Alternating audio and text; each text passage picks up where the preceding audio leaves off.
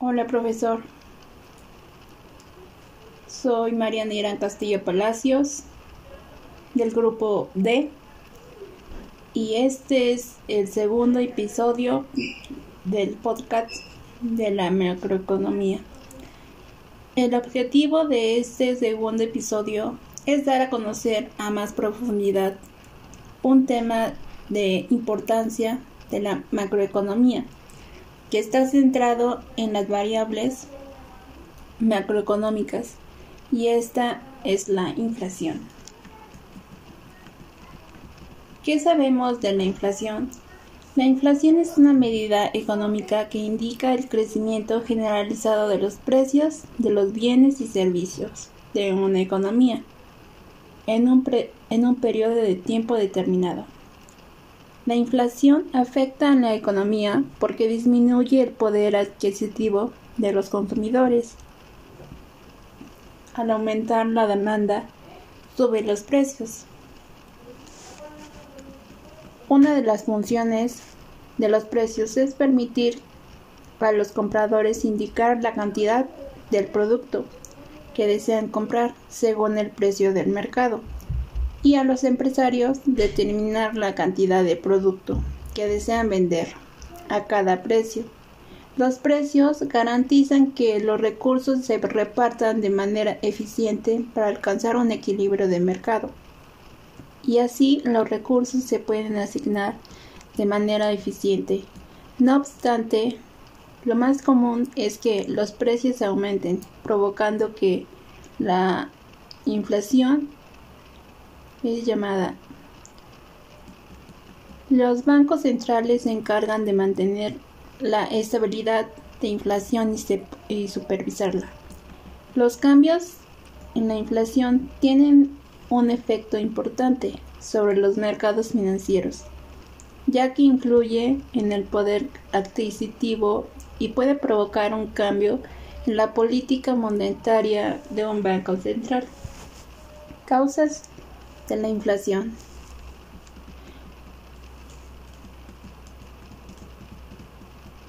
El precio de un producto o servicio sube cuando crece la demanda por ellos. Por ejemplo, los pasajes en bus en fin de semana, como hay más gente que quiera, eh, que quiera viajar en bus, su costo sube. Cuando sube el precio de los recursos que fabrican los productos, por ejemplo, un señor tiene una pastelería y sube el precio de la harina. Tendrá que subir el costo de los pasteles para ganar dinero. Cuando las autoridades fabrican más dinero para el consumo de las personas, la lógica es que si hay más dinero circulando, las personas tienden a gastar o a consumir más. Pero si la producción de bienes y servicios no van al par, entonces subirá el precio, porque habrá más demanda. Los tipos de inflación. Podemos clasificar en cinco tipos según el aumento de precios, que es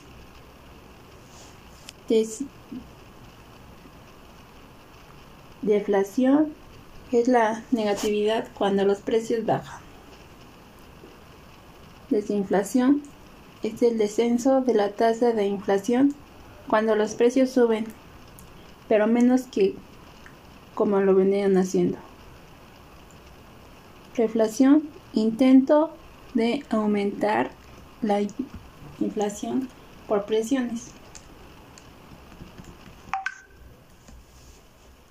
Esta inflación es cuando existe inflación junto con el decrecimiento por recesión.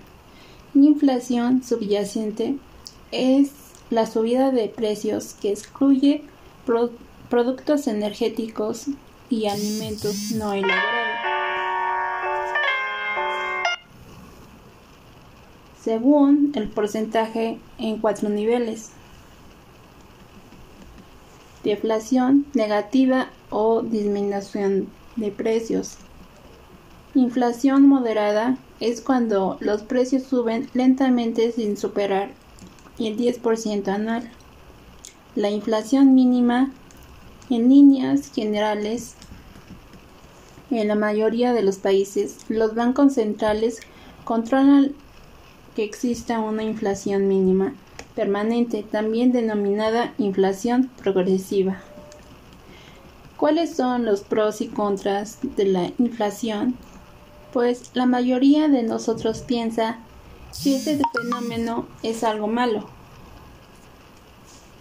ya que significa que los casos y las cosas son más caras, y aunque tengan sus, sus inconvenientes, también tienen sus ventajas.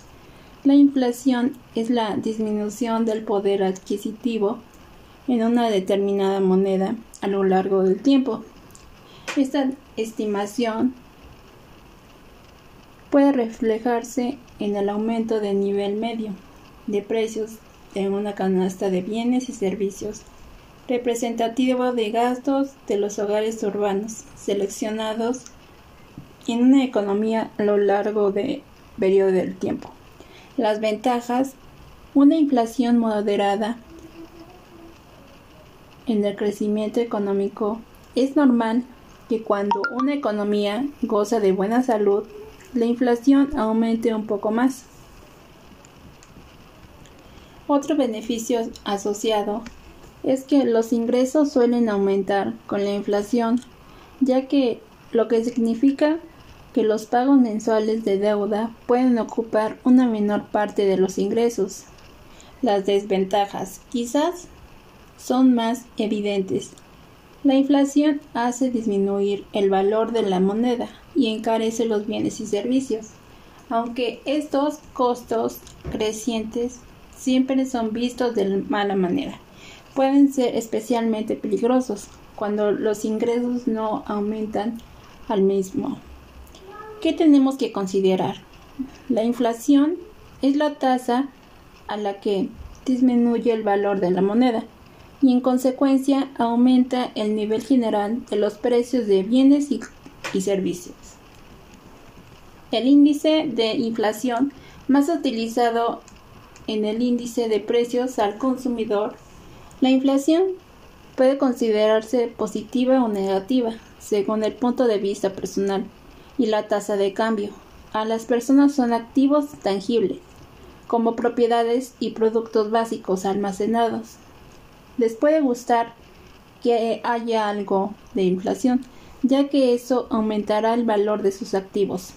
A las personas que tienen dinero en efectivo pueden no gustarle la inflación, ya que deteriora el valor de sus tendencias de efectivos, es decir, pierde el control adquisitivo.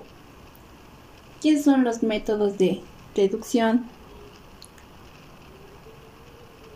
La inflación son los siguientes.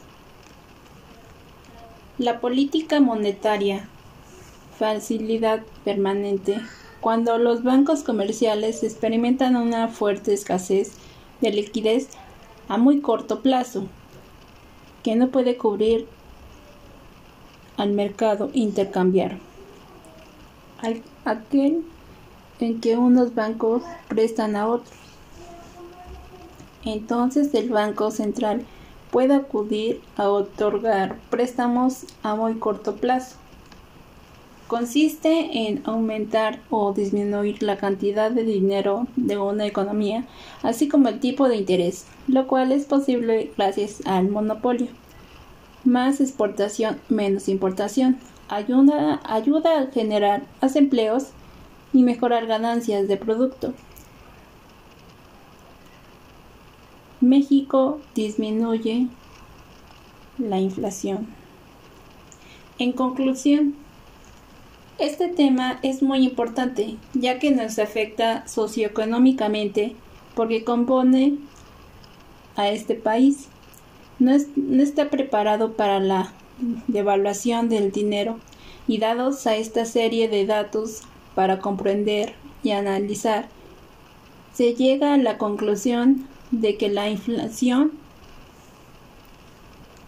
es un fenómeno económico que cambia constantemente, pero hay que vivir con él. y afrontar las consecuencias positivas y negativas que nos brinda. Hay que fomentar el ahorro y las inversiones en instituciones que brindan alternativas, tasas de intereses. Por otro lado, se llegó, se llegó a la conclusión de que la inflación jamás desaparecerá, siempre estará presente. Dada la tasa de natalidad, la competencia en el intercambio de productos en los países del mundo y muchos factores más en el punto de vista. Y eso es todo, profesor. Muchas gracias.